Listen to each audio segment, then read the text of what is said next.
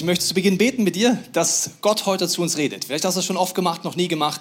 Lass uns das Experiment machen, dass wir jetzt wachsam sein wollen, was Gott vorhat. Wenn du magst, bete mit mir mit, zu Hause und auch hier. Jesus, ich bete, dass du zu uns redest heute, dass du uns wach machst, dass du uns frisch machst. Heiliger Geist, zeig du uns, wie du Dinge siehst, zum ersten Mal oder ganz neu. Ich möchte das empfangen, was du zu mir reden möchtest. Amen. Ja, herzlich willkommen hier vor Ort, auch alle Locations, die online zugeschaltet sind oder auch live vor Ort sind in anderen Räumlichkeiten. Wir sind in einer Serie, die heißt Gesunde Theologie und heute ist ein Thema mit so Wörtern, die hast du entweder schon mal gehört oder noch nie in deinem ganzen Leben gehört. Aber du wirst im Laufe der Predigt merken, die Theorien dieser Ansätze kennst du irgendwoher. Entweder vom Gespräch mit jemand anders, wo so Argumente kommen, wo du denkst, ja, irgendwie, ich weiß auch nicht, das Argument hört sich logisch an, aber irgendwie ist es auch komisch. Oder vielleicht hast du auch schon die Podcasts angehört und wusstest nicht so genau, was ist denn der Gedenkansatz dahinter. Ich setze, die es heute geht, es wird umgehen um liberale Theologie. Was ist das eigentlich? Progressiv, postevangelikal, fundamentalistisch, biblisch-reformatorisch. Und du denkst dir, what ist das denn? Wenn du in diese Kirche gehst, weißt du, es wird sehr praktisch werden.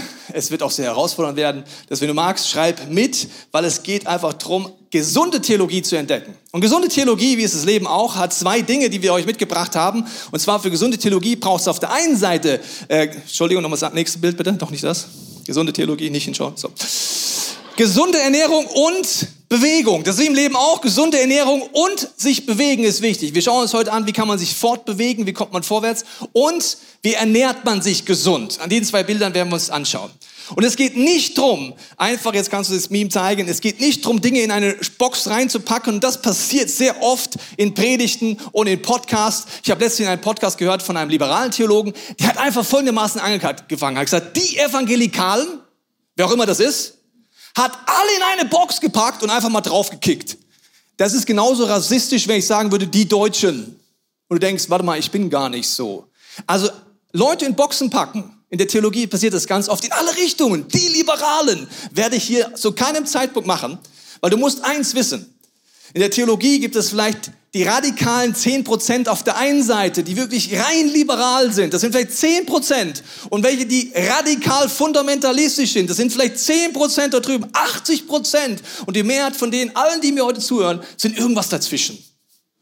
Und nicht entweder oder. Und deswegen ist wichtig, darüber nachzuschauen. Und deswegen fangen wir an als erstes mit der gesunden Fortbewegung. Letzte Woche ein Bild eingeführt. Wiederhole ich dir nochmal. Es ist ein Dreirad und wir werden heute diese verschiedenen Theologien, Theologien anschauen und sagen, wer sagt, was ist ein Lenkrad? Gibt es diese Stützräder? Du wirst merken, in manchen Theologien gibt es eins, manchen gibt es drei. Bei manchen ist Erlebnis vorne, beim nächsten ist Tradition vorne, beim nächsten ist die Bibel vorne und manche fahren auch ein Rad. Das werden wir uns anschauen, ja, was das ist. Das schauen wir uns an, sehr tief an, wie man fortbewegt. Und ich habe hier meinen Chefkoch Chris Henschel dabei. Schön, dass du da bist. Bevor ich mich fortbewege und sage ja. in den verschiedenen Theologien, was ist, haben wir auch hier ein Kochstudio mitgebracht. Ich habe eine Bibelstelle mitgebracht, bevor du hier gleich kochst. Da heißt es zum Thema Ernährung folgendes. Jesus antwortet, es steht geschrieben, der Mensch lebt nicht vom Brot allein, sondern von dem jeden Wort, das aus dem Mund Gottes geht. Die Bibel geht davon aus, dass gesunde Lehre wie Nahrung ist. So, Chris, wenn man kocht, ja, kommt es auf die Zutaten an, oder? Das ist richtig, ja. Und das Spannende ist ja, beim Kochen ist es so, du packst eine Sache, jetzt die Möhre hier rein, dann packen wir ein bisschen äh, Tomaten rein, vielleicht noch ein bisschen Paprika und schon haben wir ein perfektes vegetarisches Gericht, richtig? Wenn ich jetzt aber äh, was mit Fleisch haben möchte, ja, das werde ich am Ende nicht rauskriegen, weil ich habe nur Gemüse reingemacht. Das heißt, Gemüse in den Topf ist gleich vegetarisches Essen. Wenn ich jetzt Fleisch drin haben will, muss ich Fleisch reinmachen. Wenn ich ein Ei in die Pfanne haue, dann werde ich kein Steak am Ende rauskriegen. Ist logisch, oder?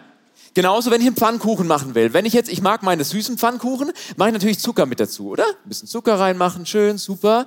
Wenn ich jetzt aber einen herzhaften Pfannkuchen möchte, dann sollte ich keinen Zucker reinmachen. Vielleicht ein bisschen, aber nicht zu viel, weil ich muss hauptsächlich Salz und Kräuter und so reinmachen und dann funktioniert es wieder. Und genauso ist es in der Theologie. In der Theologie entscheiden die Zutaten über die Theologie, die am Ende bei rauskommt. Wenn ich also verschiedene Sachen zusammenmische, dann kommt am Ende liberale Theologie oder progressive Theologie oder postevangelikale Theologie oder fundamentalistische Theologie und so weiter bei raus. Das heißt, die Zutaten entscheiden über das Ergebnis. Und ähm, wir haben, äh, Markus Till hat vier Zutaten zusammengestellt in seinem Buch äh, Zeiten des Umbruchs. Und diese vier Zutaten schauen wir uns jetzt mal genauer an, weil diese vier Zutaten entscheiden darüber, welche Theologie am Ende bei rauskommt. Und die erste dieser Zutaten ist, greift Gott übernatürlich in die Weltgeschichte ein? Ja oder nein? Tobi, was sagen denn die einzelnen Strömungen dazu? Ja, also das Menü ist natürlich unterschiedlich. Ob ihr jetzt sagt ja, dann schmeckt das Menü deutlich anders als nein, oder? So, jetzt schauen wir uns mal die verschiedenen Richtungen an. Ich fange jetzt wieder mit der Fortbewegung an. Was sagen verschiedene Theologien zum Thema, wie man die Wahrheit rauskriegt? Weil wenn es darum geht, ob er übernatürlich wird, muss man wissen, ist das wahr oder ist das nicht wahr? Ich fange an, wie die Wahrheit definiert wird in einem biblisch-fundamentalistischen Ansatz. Der biblisch-fundamentalistische Ansatz nimmt einfach nur die Bibel, verlässt das Dreirad und hat ein Einrad. Es gibt einfach die Bibel. Es gibt keine Geschichte, die ist eigentlich vollkommen egal. Und es gibt dein persönliches Erlebnis, ist mir auch egal es steht geschrieben, nimm's wörtlich, Klappe zu, weiter geht's. Das ist jetzt die extremste Fort. Das ist Bibel-Einradfahren. Okay? Das ist eine Möglichkeit, Theologie zu machen. Vielleicht hast du es auch so erlebt. Die zweite Möglichkeit ist, dass man alles drei hat, aber jetzt gehen wir mal in den progressiven oder eher postevangelikalen Ansatz. Hier wird gesagt, das Erlebnis ist entscheidend. Das heißt, ja, die Bibel ist da, aber was mich lenkt, ist, was ich erlebe. Also wenn ich zum Beispiel Dinge nicht erlebe, die in der Bibel stehen, müssen wir die Bibel überdenken. Wenn ich etwas erlebe, wo die Tradition etwas gegenteilig sagt, müssen wir auf jeden Fall die Tradition überdenken. Das ist an sich nicht falsch, nur was mich lenkt, sind meine Gefühle, mein Erlebnis, wie ich die Welt sehe. Das ist etwas, was natürlich entscheidend ist, wo ich rauskomme oder wo ich hinkomme. Wir schauen uns das mal genauer an, weil Erfahrungen an sich sind ja gut.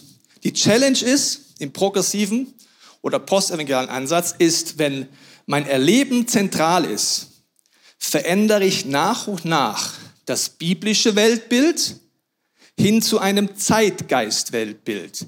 Der Zeitgeist sagt, wie du es fühlst, ist es richtig.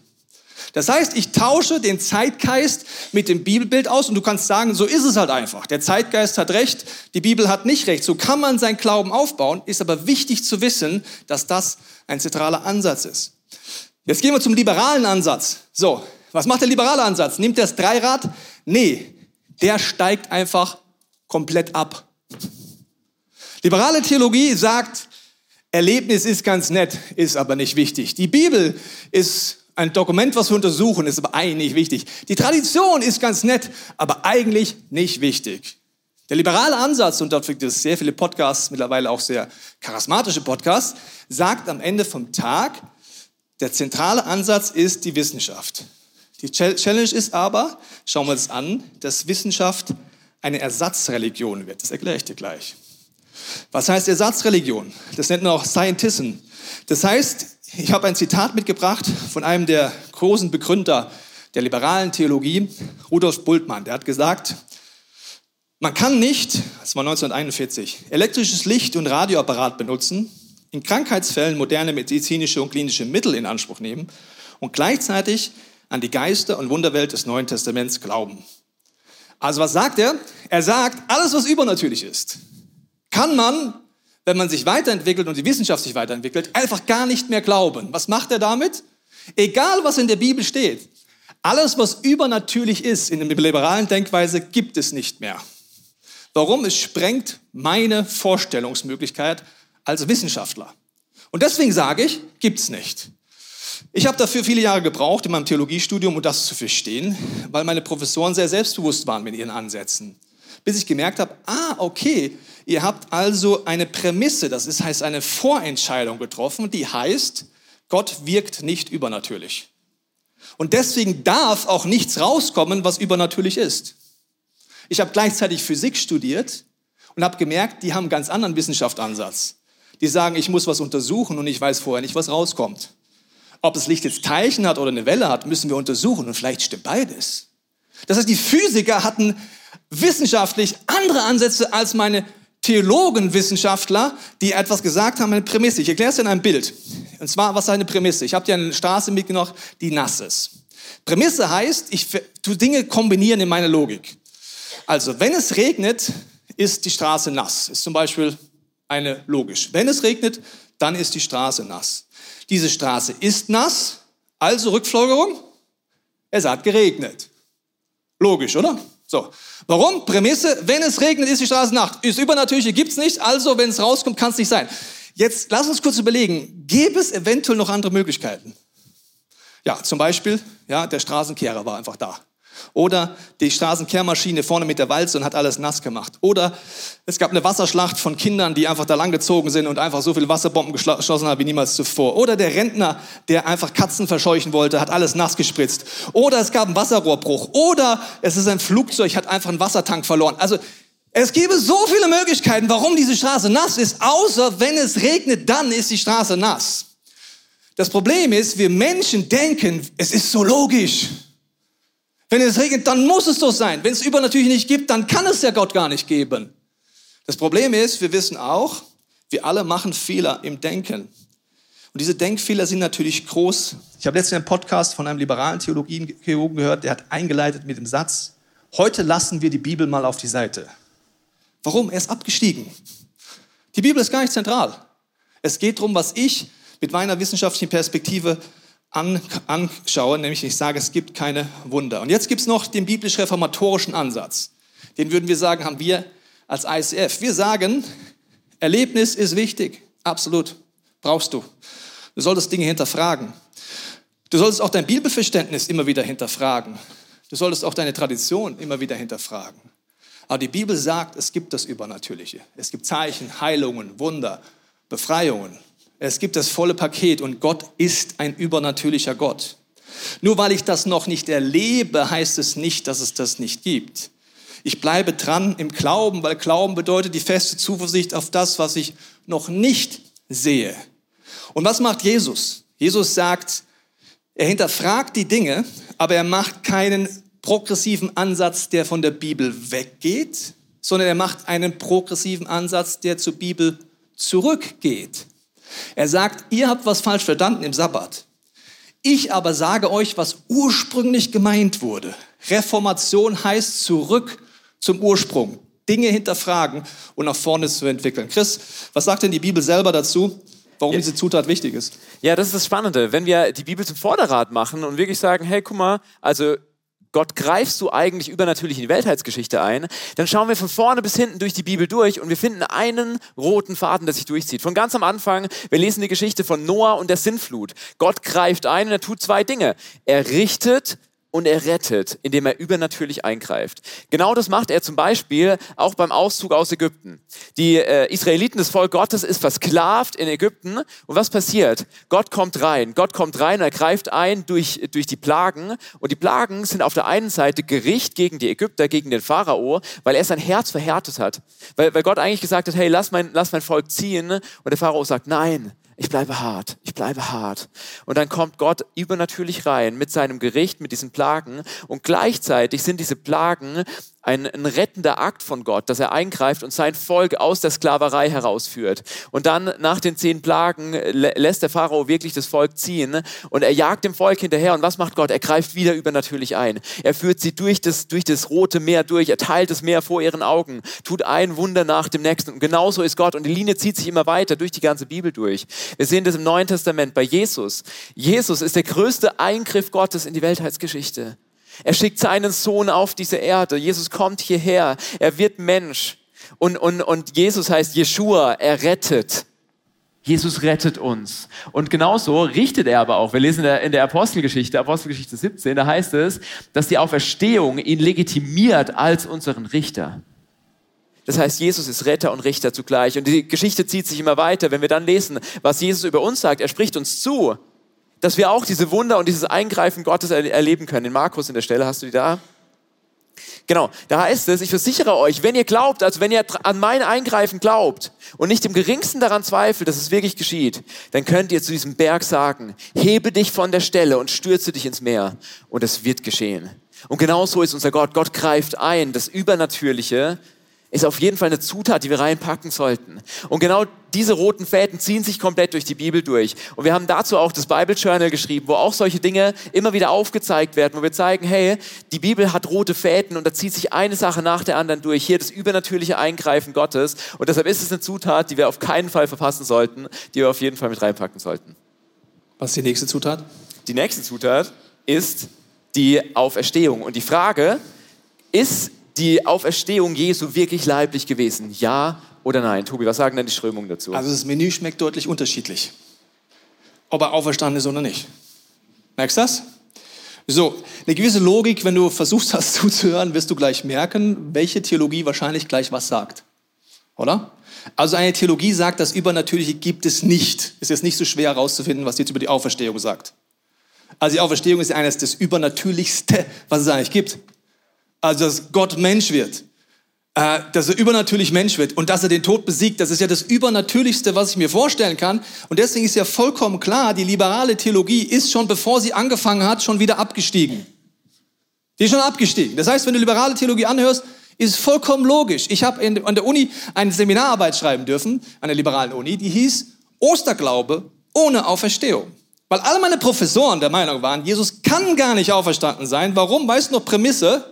Das Übernatürliche gibt's ja nicht. In Klammern wissenschaftlich unseriös. Meine physikalischen Kollegen hatten einen ganz anderen Wissenschaftsbegriff, aber ist ein Thema für sich. Das ist einfach liberale Theologie. Okay, deswegen sollte ich schreiben, ja, wie, wieso, an was kann man denn noch glauben dann? Ja? An den Metapher Jesus, an den Symbol Jesus, an ein gutes Gefühl Jesus. Und ich musste Theorien lernen, was passiert ist, warum die ersten Christen auf die Idee kommen. Haben die Jünger den Leichnam vielleicht geklaut? War er vielleicht gar nicht tot? Ähm, war es vielleicht eine Lüge? Haben vielleicht alle gelogen? So, und du merkst, ist ja logisch, wenn meine Prämisse, weißt du noch, ist, das übernatürlich gibt es, suche ich so lange Theorien, weil die Straße einfach nass geworden ist. Aber ich schließe aus, dass der Rentner mit Gartenschlauch da gewesen sein kann. Und das ist das Problem. Wenn du es nicht weißt, schaust du die Podcasts an und denkst dir, der Professor hat viele Doktortitel, hat so gute Argumente, aber er hat eine Prämisse gemacht, wo du überlegen wirst, sehe ich die auch so? Weil wenn nicht, kommen dort Sachen raus, die sind komplett anders. Das postevangelische Progressive hat jetzt Abstufungen, ja. Die kommen ja ursprünglich mal von dem biblischen Bild, wo es heißt, ja, es gibt das, die Auferstehung ist zentral, aber es gibt jetzt die unterschiedlichen Facetten von, er ist zwar auferstanden, aber nicht real, also nicht physisch, sondern nur geistlich. Er ist nicht auferstanden leiblich, aber er ist, es geht um den geglaubten Christus. Du musst einfach an ihn glauben. Die Meinungen gehen sehr weit auseinander, aber biblisch gesehen, biblisch reformatorisch, ist das jetzt kein Nebenthema. Das ist eines der Schlüsselthemen überhaupt, ob er auferstanden ist oder nicht. Wenn wir da biblisch reformatorisch reingucken, warum ist diese Zutat wichtig, Chris? Ja, diese Zutat ist wichtig, weil die Bibel davon schreibt. Wenn wir in die Evangelien reinschauen, das sind die vier Biografien über das Leben von Jesus. Und das sind nicht nur einfach irgendwelche Biografien, das sind vier Biografien, die sich über die letzten 2000 Jahre gehalten haben. Das heißt, wenn da was falsch drin gewesen wäre, wären die Leute sofort aufgesprungen, haben sie aber nicht gemacht, sondern sie haben auf diese vier Evangelien gebaut. Das heißt, alle vier Evangelien berichten von der Auferstehung von Jesus. Keiner lässt es aus, jeder schreibt es mit dazu. Und dann geht's weiter und, und nach den Evangelien kommt Paulus. Und Paulus, musst du wissen, Paulus ist jemand, der hat Jesus verfolgt. Der war ein Gegner von Jesus. Und wie hat sich sein Leben verändert? Indem der auferstandene Jesus ihm begegnet ist, in, in Apostelgeschichte 9. Der auferstandene Jesus ist ihm begegnet, dann hat er sich entschieden, er will Jesus nachfolgen. Was schreibt er? Er schreibt dann im ersten Korintherbrief, schreibt er über die Auferstehung in Kapitel 15. Da heißt es, können wir das mal kurz einblenden? 1. Korinther 15.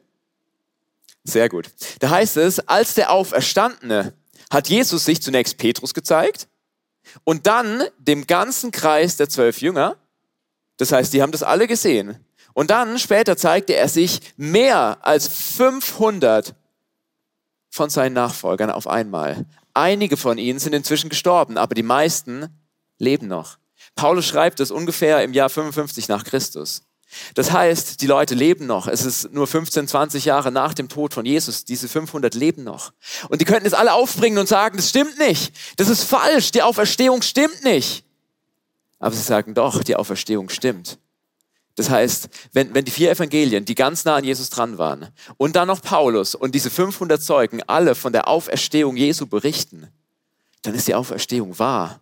Und dann muss die Auferstehung hier mit reinkommen und ist Teil von unseren Zutaten. So, jetzt haben wir drei Zutaten. Wir haben das übernatürliche Eingreifen Gottes. Wir haben die Auferstehung und als drittes kommt die Frage, und das ist die nächste Frage, glauben wir daran, dass, dass Gott versöhnt wurde mit uns durch seinen stellvertretenden äh, Tod am Kreuz? Auch eine Zutat. Nehmen wir sie rein, nicht. Pfannkuchen mit Salz, ohne Salz. Mit Zucker, nicht Zucker. Vegetarisch, nicht vegetarisch. Das Interessante ist, dass manche Leute denken, ja, ist egal. Also egal, welche Theologie ihr habt, alles führt zum gleichen Ziel. Nee, ob du vegetarisch kochst oder nicht vegetarisch, ist nicht das gleiche Ziel. Wenn ich frage einen vegetarischen Freund von dir. Es ist nicht das Gleiche. Es ist was komplett anderes. Es ist sogar eine Mogelpackung. Wenn ich vegetarisch sage und es ist Fleisch drin, es ist nicht das, was ich gesagt habe. Ganz im Gegenteil. Deswegen ist es wichtig hinzugucken. Jetzt schauen wir uns mal an. Diese Frage des stellvertretenden, ist Jesus am Kreuz gestorben? Wie zentral ist das, ob du die Zutat drin hast oder nicht? Welche Theologien nehmen die Zutat rein? Welche nicht? Die erste wird dich jetzt wieder nicht überraschen. Also, weißt du noch, der liberale Ansatz, warum ist die Straße nass? Auf keinen Fall wegen Gott. Deswegen kann er auch nicht gestorben und auferstanden sein. Wenn nicht gestorben und auferstanden ist, was mit Kreuz? Egal. Maximal Metapher. Aber braucht's nicht, okay? Der liberale, der postevangelikale und der progressive Ansatz sind in Facetten unterschiedlich, aber unterm Strich in kleinen Schritten steigen sie ab. Der liberale Ansatz macht zack, bumm, geht runter.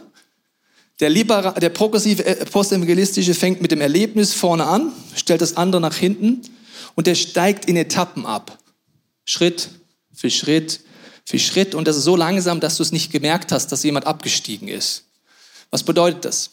Ich lese jetzt mal ein Zitat vor von einem Theologen, der so liberal progressiv ist, würde ich jetzt mal sagen. Originalzitat. Ein Gott der Menschenopfer, also braucht, ist nicht der gütige Vater. Es ist nicht Jahwe, es ist der Gott Moloch. Es ist kein Gott, den man vertrauen kann. Jesu Tod an sich ist sinnlos. Erlösen Sie es nicht der Tod am Kreuz, erlösen Sie allein die Liebe Gottes. So, das ist ein Zitat von Worthaus, ein sehr bekannter Podcast. Und dieser Theologe sagt, vollkommen logisch in seiner Denkweise, merkst du das? Nachdem der Tod sinnlos ist, wie es zum Tod gekommen ist, Moloch. Moloch war damals eine Götze, der wirklich Kinder geopfert wurden. Und er sagt, es ist nicht die biblische Aussage. Warum? Die Bibel hat ja gar keine Lenkfunktion. Verstehst du? Die kommt ja nie nach hinten. Sondern es geht darum, dass ein liebender Gott würde ja niemals seinen Sohn sterben lassen für die Menschheit. Warum? Ich kann es mir nicht vorstellen. Weißt du noch, was der begrenzende Faktor ist in der Theologie, wenn ich Dinge ausschließe? Meine Vorstellungskraft. Wenn ich mir nicht vorstellen kann, dass Gott übernatürlich arbeitet, schließe ich es aus. Wenn ich mir nicht vorstellen kann, dass Gott für mich stirbt, schließe ich es einfach aus. Und du merkst, wir alle haben die Tendenz, das in unserem Leben zu tun. Nur weil wir es uns nicht vorstellen können, was die Bibel sagt, heißt es nicht, dass wir es ausschließen. Jetzt mache ich mal bewusst ein krasses Gegenteil. Weil Leute sagen immer, ja, das kann man ja so sehen. Und das kann man so sehen. Das kann man nur so sehen, wenn man die Bibel abschafft. Ich mache jetzt nur ein Zitat gegenüber diesem Dr. Äh, Breuer. Ein biblisches Zitat. Weißt du, der hat gesagt, das Kreuz und so, Moloch und so gibt's, braucht's nicht. Jetzt lese ich dir mal 1. Johannes 4 vor. Liebe Freunde, glaubt nicht jedem, der hauptet, seine Botschaft sei von ihm vom Geist Gottes eingegeben, sondern prüft, ob er was sagt, wirklich von Gott kommt. Denn in dieser Welt verbreiten jetzt zahlreiche Lügenpropheten ihre falschen Lehren, ungesunde Theologie. An Folgen könnt ihr erkennen, ob jemand sich recht auf Gottes Geist beruft. Jetzt schauen wir mal, was da kommt. Was ist da? Wer sich zu Jesus Christus als den bekennt, der ein Mensch von Fleisch und Blut geworden ist, hat den Geist, der von Gott kommt. Wer sich zu Jesus bekennt, hat, wer sich nicht zu Jesus bekennt, hat den Geist, der von Gott hat, von Gott kommt, hat nicht den Geist. Aus ihm spricht vielmehr der Geist des Antichrist. Jetzt wird's krass. Paar es noch locker, gell? Okay. Geist des Antichrist. Ihr habt ja gehört, dass dieser Lügengeist in die Welt kommen wird und zwischendurch äh, äh, bereits da ist. Also Johannes, sagt, wenn jemand sagt, dass Jesus Christus, musst du vorher wissen, Christus bedeutet der auserwählte Messias, der von Gott gesandte König, der Knecht Gottes, der für uns am Kreuz gestorben und auferstanden ist. Das ist der Christus. Also wenn jemand sagt, dass der Christus nicht gekommen ist und nicht im Fleisch und Blut, das heißt leibhaftig gekommen ist, leibhaftig gestorben ist, leibhaftig wieder auferstanden, sagt einer der zentralsten Jünger Jesus, der sehr close war mit Jesus, dann ist es nicht eine nette Lehre, die du reinpfeifst, sondern ist es das Geist des Antichristen. Ich sage immer, wenn die Christen die Bibel lesen würden, wäre gesunde Theologie gar nicht so schwer zu entdecken. Weil wir sie aber nicht lesen, ist jetzt sehr frech, können wir sehr schnell verwirrt sein. So, ich sage jetzt nicht, das ist der Antichrist. Ich sage nicht, du musst es so sehen. Ich sage nicht, du darfst diesen Podcast nicht anhören. Du musst nur wissen, welches Mindset hat jemand, welches Weltbild hat jemand. Deswegen hat er ein Gottesbild, ein Menschenbild und das folgt alles daraus. Und das ist egal, wie viel Doktortitel derjenige hat. Es ist wichtig, du kannst das ja alles so glauben, sagen, sehe ich auch so. Nur man muss wissen, dann widerspreche ich 180 Grad der Bibel. Und das kann man auch machen. Warum? Wir widersprechen halt einfach der Bibel. Sie ist unwichtig. Okay, Chris, warum ist das zentral aus biblischer Sicht, dass wir das die Zutat drin lassen? Ja, das Spannende ist, dass das Kreuz nicht erst mit Jesus kommt, sondern es, wenn du in den ersten Teil der Bibel reinschaust, dann öffnen sich ganze Galaxien durch das Sühneopfer, durch äh, die ganzen Opferriten, die es im ersten Teil der Bibel gibt, durch den Sündenbock. All diese Sachen greift dann später im, im zweiten Teil der Bibel Johannes der Täufer auf. Und Johannes der Täufer äh, äh, sagt über Jesus, seht das Lamm Gottes, das die Schuld der Menschen auf sich nimmt. Was, was macht er damit? Er greift dieses Bild aus dem ersten Teil der Bibel auf und er sagt, Jesus ist dieses Lamm, dieses Opferlamm, das für euch hingegeben wird. Dann nimmt Jesus dieses Bild, er greift es später wieder auf und Jesus sagt, hey, ich bin gekommen in Lukas 19, ich bin gekommen, nicht, nicht um, um, um Gerechte zu rufen, sondern um Sünder zu rufen. Ich, ich, bin, ich bin gekommen, um, um Sünder zu, um Verlorene zu retten. Das sagt Jesus in Lukas 19. Das heißt, er will uns retten. Das heißt, wir sind erlösungsbedürftig. Und da ist wieder die Spannung dann zur, zur liberalen Theologie zum Beispiel, ähm, wo dann ein humanistischer Ansatz da ist und, und wir denken, ja, der Mensch ist ja grundsätzlich gut, gell? der braucht ja gar keine Errettung. Oder, oder der pro progressive Ansatz, der auch sagt, hey, der Mensch ist doch gut, der wurde doch gut geschaffen, oder? Stimmt auch, steht ja auch in der Bibel drin, gell? Der Mensch wurde gut geschaffen. Aber dann weiterzuschauen, es gibt auch ein anderes Extrem. Das andere Extrem ist dann zu sagen, eher so ein streng kalvinistischer Ansatz, wo man sagt, ja, der Mensch ist völlig verdorben. Völlig verdorben. Also äh, mit dem Menschen kannst du gar nichts mehr anfangen. Aber jetzt der biblisch-reformatorische Ansatz ist zu sagen, ja, das Kreuz bedeutet, ja, der Mensch wurde gut geschaffen, aber der Mensch ist gefallen, Sündenfall. Und jeder Mensch ist rettungsbedürftig. Wir brauchen das Kreuz. Du und ich, wir brauchen das Kreuz. Wir brauchen Erlösung. Und deshalb ist Jesus gekommen. Für diesen Tod am Kreuz. Und wir lesen es im Römerbrief. Römer 3 kannst du dir unbedingt mal durchlesen. Römer 3, Vers 23. Da heißt es, wir alle haben gesündigt und die Herrlichkeit Gottes verfehlt. Wir sind alle erlösungsbedürftig. Aber, dann heißt im nächsten Vers, Vers 24, dass wir durch Gottes Gnade gerettet sind. Und dann Vers 25, dass wir mit Gott versöhnt sind durch Jesus Christus. Das heißt, du siehst diesen roten Faden durch die gesamte Bibel hindurch. Jesus musste ans Kreuz gehen. Es war sein Weg, wie er sich mit uns versöhnt, wie er die Beziehung zwischen uns und Gott wiederherstellt. Das heißt, wir haben jetzt drei Zutaten, die super wichtig sind. Gott greift übernatürlich in die Weltheitsgeschichte ein. Jesus ist leiblich von den Toten auferstanden und der Kreuzestod, das Jesus sich für uns hingegeben hat, war wichtig und notwendig. Und jetzt die letzte und vierte Zutat, das Wort Gottes, nämlich die Frage, ist Gottes Wort, also ist der Bibeltext eine fehlerfreie göttliche Offenbarung? Tobi, was sagen denn da die Strömungen dazu? Ja, das ist auch ein Unterschied, ob ich die Zutat reinpacke oder nicht. Wo ich sage, ja, nein, du kommst wo ganz anders raus. Was lenkt mich? Heißt es jetzt, dass ich alle anderen Podcasts, ich habe jetzt ein Zitat verwendet, dass ich diese Podcasts mir nicht anhören sollte? Doch, du darfst alles anhören. Und überall ist auch was Gutes drin. Die Bibel sagt, prüf alles, das Gute behalte. Du kannst dich inspirieren. Du musst nur wissen, der Theologe kocht da gerade und die Grundzutaten sehe ich die auch so. Und wo soll ich ein bisschen kritischer fragen und vielleicht ein bisschen mehr hinschauen, wenn ich diesem Theologen zuhöre? Das ist einfach der wichtigste Punkt. Jetzt beim Bibelverständnis ist wieder wichtig. Da fangen wir mal an mit dem biblisch-fundamentalistischen Ansatz, wieder einfach, wenn ich ein Rad fahre, nur die Bibel habe, alles weglasse, sage ich, ja klar, fertig aus. Gibt keinen Kontext, gibt keinen historischen Kontext, gibt keinen Autor, der beteiligt ist. Es ist einfach das Wort Gottes fertig, nimm den Buchstaben und mach ihn. Eine Möglichkeit, mit der Bibel umzugehen.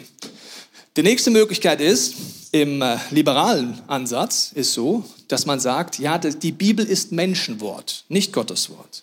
Das heißt, Menschen haben etwas aufgeschrieben und deswegen geht der liberale Ansatz mit wissenschaftlichen Textuntersuchungsmethoden ran, wie ich auch an ein Buch von Cäsar rangehen könnte. Ja, also Cäsar schreibt ein Buch und ich tue es mit einfach Methoden der Textuntersuchung untersuchen. Aber es ist Menschenwort, es ist nicht Gottes Wort. Ganz wichtig.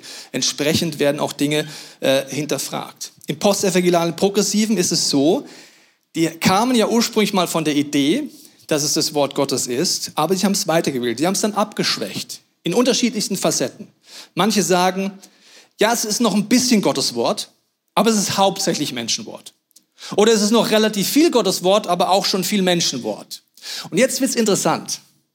Wie unterscheide ich jetzt, wenn ich die Bibel ausschlage, was ist Menschenwort und was ist Gottes Wort? Jetzt wird's skurril, lustig oder dramatisch, wie du willst. Weil der Theologe nimmt sich einfach irgendeinen Ansatz. Also zum Beispiel, ich unterscheide jetzt einfach mal, was davon Wort Gottes ist und was nicht ist, indem ich einfach sage, Altes Testament hört sich nicht sympathisch an, weg, Menschenwort. Streichen wir komplett weg. Gottes Wort ist nur das Neue Testament. Wäre eine Möglichkeit zu unterscheiden. Oder jemand anders sagt, ja, die Jesusworte. Ich hole mir so eine Bibel, wo die Jesusworte rot geschrieben sind. Das, was rot geschrieben ist, nehme ich. Alles andere Menschenwort. Okay? Was Paulus sagt, Petrus sagt, wegstreichen. Ist eine Möglichkeit, kann man machen. Oder, dass man sagt, der auferstandene Jesus ist der Wichtige. Das heißt, so wie ich Jesus erlebe, er redet zu mir und nur das, was er zu mir redet, in meinen Gefühlen, Gedanken und meinem Wollen, das ist göttlich und das suche ich, ob es in der Bibel noch gibt. Und dann ist das göttlich, der Rest ist menschlich. Also wenn es nicht so dramatisch wäre, wäre es schon fast lustig. Das heißt, es gibt Theologen, die leben heute und denken, dass sie Jesus besser verstanden haben als die Jünger, die drei Jahre mit ihm unterwegs waren. Sie denken ernsthaft, dass wir Jesus besser verstehen als Paulus, der mit sich Zeitzeugen unterwegs war und ihn kritisiert haben. Das ist schon eine sehr arrogante Einstellung, um es vorsichtig zu sagen. Aber es ist vollkommen logisch. Ich lese dann die Bibel, sagt Paulus, sagt dann echt knackige Dinge zur Homosexualität. Im postevikalen Ansatz ist ganz einfach. Das ist ja der Paulus. Weißt du noch? Menschenwort. Brauchen wir alles? Gar nicht ernst nehmen. Wir schauen, ob Homosexualität einmal in den Zitaten von Jesus vorkommt. Wenn nein, weg. Dann ist doch vollkommen klar, wo ich rauskomme. Merkst du das? Du kannst das so machen. Du musst nur wieder wissen, du widersprichst damit der Selbstaussage der Bibel um 180 Grad. Und was ich schwierig finde, ist, wenn man sagt, ich bin ein christlicher Theologe, aber ich nehme das christliche Fundament nicht mehr. Dann würde ich sagen, ich bin einfach Theologe. So würde ich das jetzt mal nennen. Weil man kann ja alle Meinungen haben. Der biblisch-reformatorische Ansatz, jetzt ist wichtig. Der sagt, es ist Gottes Wort im Menschenwort. Das muss sich kurz konzentrieren. Das heißt, Gott benutzt Menschen. Das ist unser Ansatz. Er redet durch Menschen. Heute redet Jesus durch Chris und mich. Und du merkst, die Farbpalette unserer Persönlichkeit schwingt mit. Die kann ich gar nicht abschalten. Der Tobias ist beteiligt jetzt. Wenn meine Frau diese Predigt machen würde, wäre sie anders. Wenn der Frank sie machen würde, wäre sie anders in Nuancen. Das heißt, Gott redet durch Menschen und der Mensch ist beteiligt. Haben wir Fehler? Ja. Das Großartige ist aber, dass Gott trotz unserer Fehler und selbst durch unsere Fehler redet. Das ist ein Gott, der übernatürlich ist. Und deswegen ist es wichtig, den historischen Kontext sich anzugucken und nicht nur sagen, Bibel Einrad fahren, sondern schauen, es gibt einen Kontext. Den Kontext der Person anzugucken und den Autor anzugucken und in dem Kontext unterwegs zu sein, mit welchem Ziel? Biblisch reformatorisch zu arbeiten, zurück zu den Wurzeln zu kommen und nicht weg von den Wurzeln zu kommen. Chris, warum ist die Zutat wichtig im Menü? Ja. Ja, das Spannende ist ja, also bei der Auferstehung war es so, wenn du Christus rausnimmst, hast du kein Christentum mehr. Bei Gottes Wort ist es jetzt so, wenn du das Wort Gottes rausnimmst, dann hast du auch keine göttliche Wahrheit mehr. Weil wenn wir in die Bibel reinschauen, im, im zweiten Timotheusbrief, da, da schreibt Paulus ganz konkret, die ganze Schrift, kannst du gerne zu Hause nachlesen, die ganze Schrift, damit bezieht er sich auf den kompletten ersten Teil der Bibel, der ja nochmal schwieriger ist, gell? Also ich würde ja sagen, die roten Worte im Neuen Testament die sind ja leicht, die nehme ich auf jeden Fall, die, die klingen ja super. Aber Paulus bezieht sich auf den ersten Teil der Bibel und sagt, die ganze Schrift ist von Gottes Geist eingegeben. Im Griechischen steht da Theopneustos. Das heißt eigentlich Gott gehaucht oder Gott gegeistet. Pneustos bedeutet Heiliger Geist. Es ist von Gottes Geist eingegeben. Der Heilige Geist hat es alles aufgeschrieben. Er ist der wahre Autor. Die anderen Leute, das sind nur die Schreiber, aber Gott ist der Autor dahinter. Oder im, im ersten Petrusbrief, da heißt es, dass, ähm, dass die ganzen Schreiber, die ganzen Propheten, dass sie nie aus sich selbst geredet haben, sondern immer nur, wenn der Heilige Geist es ihnen eingegeben hat. Das heißt, ohne den Heiligen Geist ist nichts geschrieben. Das heißt, wenn, wenn alles, was aufgeschrieben ist, durch den Heiligen Geist geschrieben ist, und dann wir im Hebräerbrief zum Beispiel lesen, Hebräer 6, da heißt es, dass, dass, dass Gott nicht lügt. Wenn Gott nicht lügt und alles, was in der Bibel steht, von Gott aufgeschrieben ist, ja, dann kann ich dran festhalten, oder? Dann weiß ich, dass es eine göttliche Wahrheit ist. Und dann kann ich mich auf dieses Fundament draufstellen. So wie es der Tobi letztens hat in diesem Bild vom, vom Haus, das zurechtgerückt wird auf den Fels. Und genauso auch, wenn du historisch rangehst. Schau, schau dir das Ganze mal historisch an. Alexander der Große, kennst du, oder? Gla wer, wer, glaubt nicht daran, dass, dass Alexander der Große gelebt hat? Keine einzige Hand. Okay, ihr glaubt daran. Ja, alles oder das meiste, was wir über Alexander den Großen wissen, wissen wir von Plutarch. Plutarch hat 400 Jahre nach Alexander dem Großen sein Leben aufgeschrieben. Glaubst du immer noch dran? 400 Jahre später. Das ist ganz normale Geschichtsschreibung. So, das Leben von Jesus wurde schon angefangen, 25 Jahre nach seinem Tod aufzuschreiben. Viel, viel früher. Das heißt, wir sind historisch viel, viel näher dran. Und, und, und jetzt wird's spannend, weil ähm, das Interessante ist, wie wurde das Neue Testament aufgeschrieben? Wenn wir jetzt in die Manuskripte reinschauen vom Neuen Testament, dann ist eine Sache wichtig. Manuskripte werden so geschrieben. Du hast so drei, wie, wie drei verschiedene Messages. Stell dir das mal vor. Du kriegst drei Text-Messages und da steht dann, hey, wir treffen uns morgen um Uhr auf dem Marienplatz direkt am Torbogen. Verstehst du, was gemeint ist? Ein bisschen, gell? Aber irgendwie fehl, fehlt ein kleines Element. Wenn du jetzt die zweite Nachricht liest, dann siehst du hier die Uhrzeit. Aber da hinten fehlt ein bisschen was. Das heißt, wenn du nur die zweite Nachricht hast, dann fehlt dir auch ein bisschen was. Bei der dritten Nachricht fehlt da hinten der Torbogen.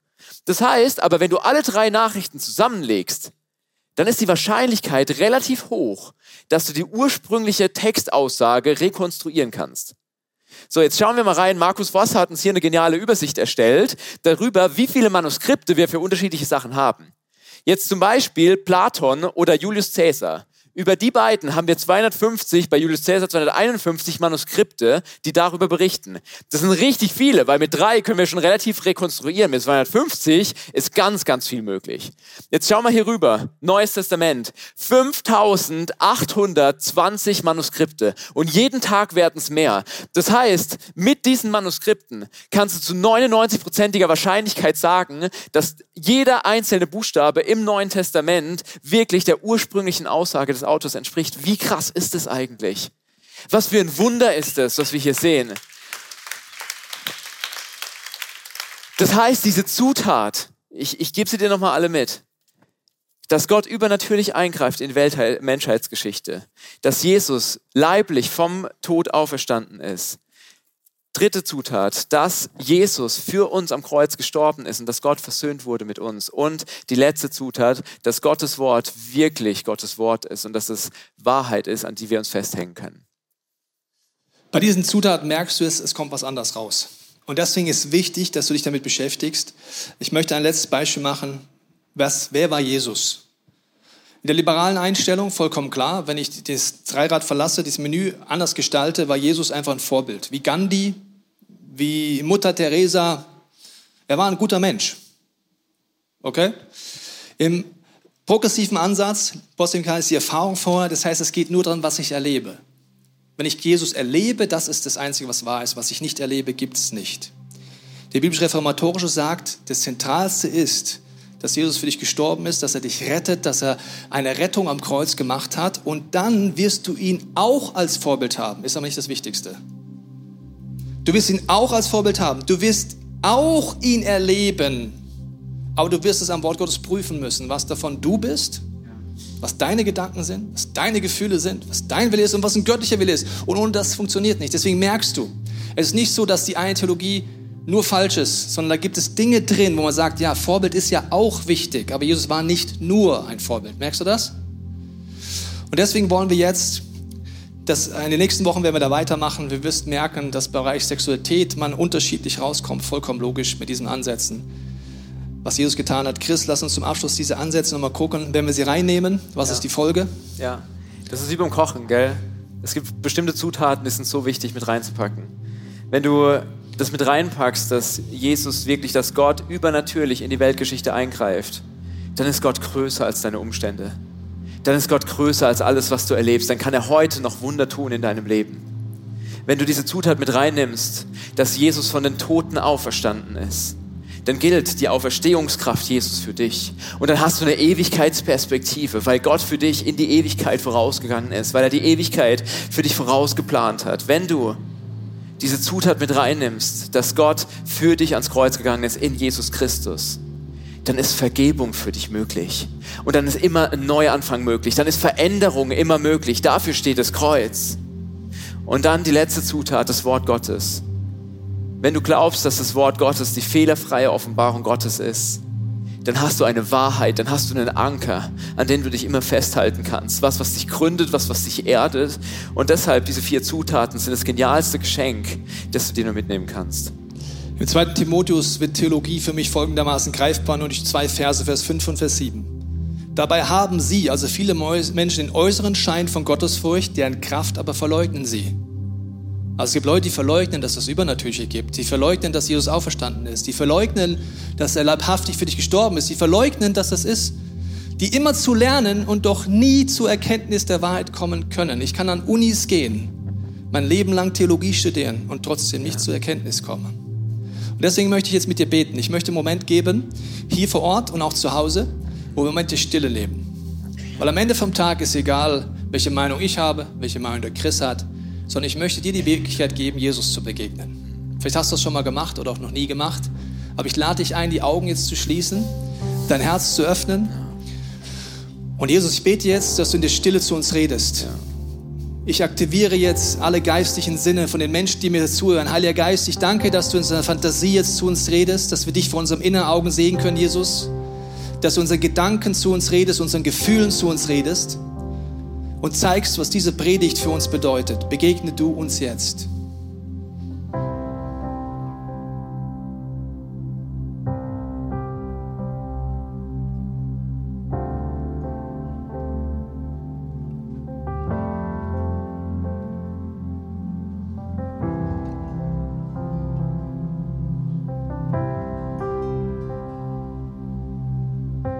Heiliger Geist, du bist der Geist der Wahrheit.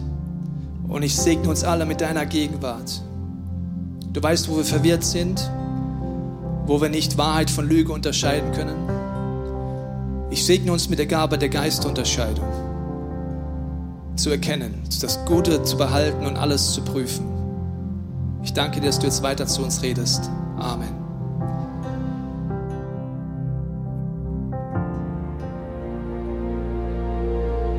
Wir hoffen, dieser Podcast hat dich inspiriert und hat dir weitergeholfen in deiner Beziehung mit Gott. Wenn es dir so geht, dann freuen wir uns, wenn du uns mithilfst, diese Botschaft zu verteilen. Das kannst du tun, indem du diesen Podcast likest, mit Daumen nach oben draufdrücken oder kommentierst oder weiterleitest. So werden mehr Menschen noch mit dieser Botschaft von Jesus, dieser Hoffnung erreicht. Du kannst auch durch eine Spende mithelfen, dass wir weiterhin diese Podcast kostenlos im Internet maximal verbreiten können und so viele Menschen neue Hoffnung bekommen. Vielen Dank für alles, was du mit ermöglicht. Wir glauben, dass Kirche eine Familie ist und egal, ob du online dabei bist oder hier vor Ort bist in der Region, wir wollen dich sehr gerne kennenlernen. Wenn du möchtest, komm auf unsere Homepage vorbei unter Finde Anschluss. Dort findest du unter anderem Welcome to Church, wo wir uns gegenseitig kennenlernen, deine Geschichte gerne hören wollen und dir helfen wollen, wenn du möchtest, ein Teil dieser Kirchenfamilie zu werden.